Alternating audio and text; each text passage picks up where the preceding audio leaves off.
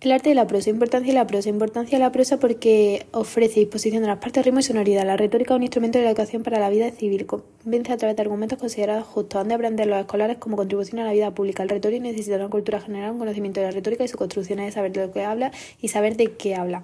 En su escuela lo primero es la cultura general y después la construcción de argumentos.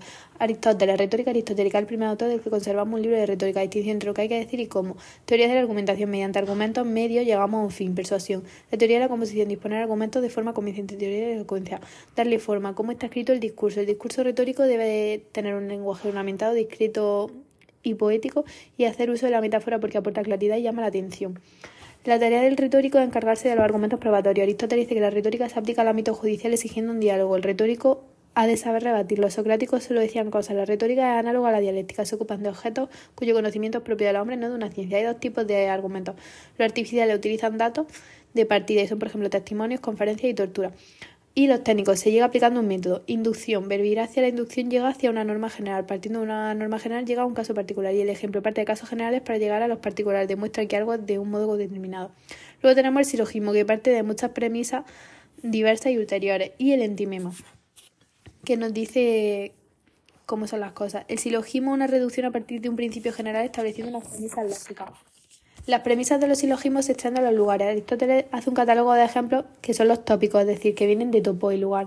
Los comunes sirven para hablar de casos generales y los propios son más específicos. Han de ser adaptados a un caso concreto y hay que ser un experto en la materia. Los elementos de discurso, de, de quién, de qué y a quién, el receptor es el más importante. Tres tipos de auditorio. El deliberativo influye en el futuro, judicial vinculado al pasado influye en el presente o en el futuro y epístico, el auditorio no influye, eh, es más literario, el talento solo se produce sobre el talento del orador, ejemplo, de carácter didáctico versus el carácter real. El orador se enfoca en el dato y en el pato. Eh, hay aspectos psicológicos, la euresis, búsqueda de argumento, economía, disposición de las partes, lesis, estilo, forma y artificio de la expresión, hipocrítica, modo de exponer o gesticular. Virtudes de la elocución de Quintiliano, de la claridad y la oscuridad, claridad, equilibrio de claridad y oscuridad para captar atención, adecuación, expresión conveniente y adecuada, naturalidad, corrección, ornato, lenguaje sazonado, elocución. Teofrasto hace una división el estilo sublime, lleno artificio, menos claro y conmueve, medio más claro, pero artificioso, humilde, sencillo, palabras más simples y didáctica. Zenón hace una relación entre la retórica, eh, con la mano abierta, decía, los modos verbosos y difusos que están abiertos a la negociación, y a la dialéctica, con la mano cerrada, carácter preciso y conciso, lógico, cerrado. El mago de Eterno hace una división entre las competencias retóricas. La tesis son cuestiones generales a las que se aplica la retórica general, la hipótesis son casos particulares. El destinatario necesita más información. En el siglo I hay varios estilos: el asiático, exuberante y el andilocuente, el rodio, más temperado y el ático, conciso, lineal elusivo y sobrio.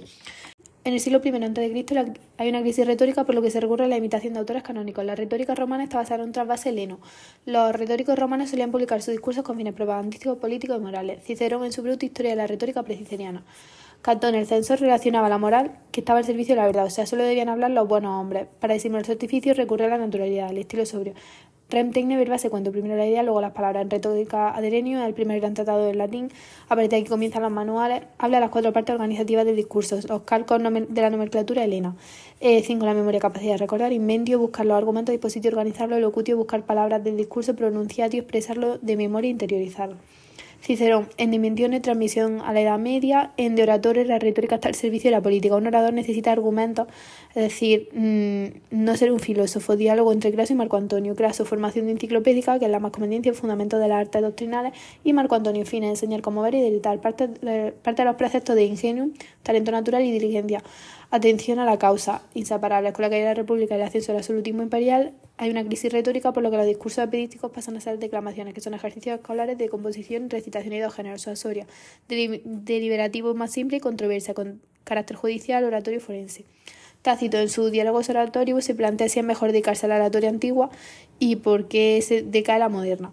¿Es mejor una o es mejor la otra? Hay diferencia. Las leyes de la poesía son las leyes del discurso epidístico, hay una diferencia formal y funcional. La lírica no imita una acción. Se cuenta que la elocuencia es la capacidad de expresarse en cualquier tipo de género y que la utilidad es lo que diferencia la retórica de la poesía. La finalidad se cierra la retórica y entonces comenzamos a hablar de manuales. Quintiliano escribe 12 libros de la historia de la retórica. Todas estas tesis son, son anteriores a él y no hay ninguna. Nos deja una herencia muy potente para los tratados posteriores. Por ejemplo, determina la definición de retórica clásica, hay una obsesión con la taxonomía, dar nombre a todo, y nos habla de las virtudes como la realidad, la didáctico, etc. En la Edad Media, la retórica sobrevive a los cambios ideológicos y se adapta a los nuevos fines discursivos, especialmente a la expansión del cristianismo en el siglo II, muriendo la retórica greco-romana. En el plano jurídico dialéctico y de la elocuencia de la apología cristiana se defienden a los primeros cristianos. Las escrituras son bastante toscas y están escritas en un género humilde que busca la comunicación antirretórica del sermo humilis. El problema de la apología es la escasez de, retórica en los libros sagrados, porque busca la humildad para facilitar el acceso a todo el mundo. San Agustín normaliza esta imitación de los actos humildes porque es una retórica o poética de la humildad. Dios nos hizo pobres. Jesús y Dios son la máxima sublimidad convertida en humildad. Es una idea platónica personificada.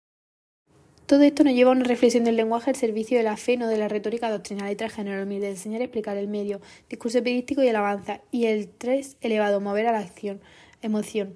En el siglo IV la retórica observa una vuelta, la oratoria incita a la acción, la perceptiva expresión, la búsqueda de los argumentos se queda la dialéctica, decadencia, vínculo entre el género epidístico y el discurso bien hecho a la poesía.